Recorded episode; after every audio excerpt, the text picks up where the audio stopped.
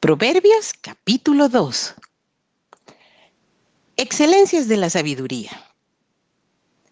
Hijo mío, si recibiereis mis palabras y mis mandamientos guardares dentro de ti, haciendo estar atento tu oído a la sabiduría, si inclinares tu corazón a la prudencia, si clamares a la inteligencia y a la prudencia, dieres tu voz, si como a la plata la buscares y la escudriñares como a tesoros, entonces entenderás el temor de Jehová y hallarás el conocimiento de Dios.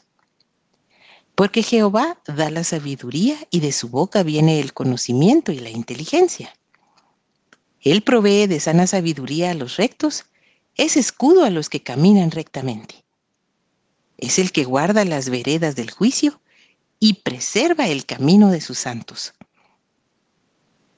Entonces entenderás justicia, juicio y equidad y todo buen camino.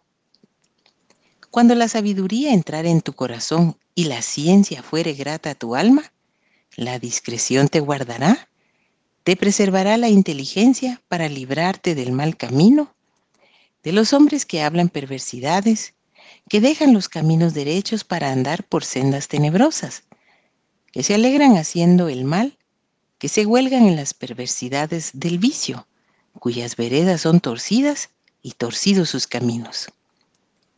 Serás librado de la mujer extraña, de la ajena que halaga con sus palabras, la cual abandona al compañero de su juventud y se olvida del pacto de su Dios. Por lo cual su casa está inclinada a la muerte y sus veredas hacia los muertos.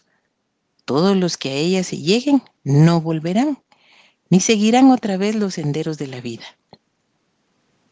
Así andarás por el camino de los buenos y seguirás las veredas de los justos, porque los rectos habitarán la tierra y los perfectos permanecerán en ella.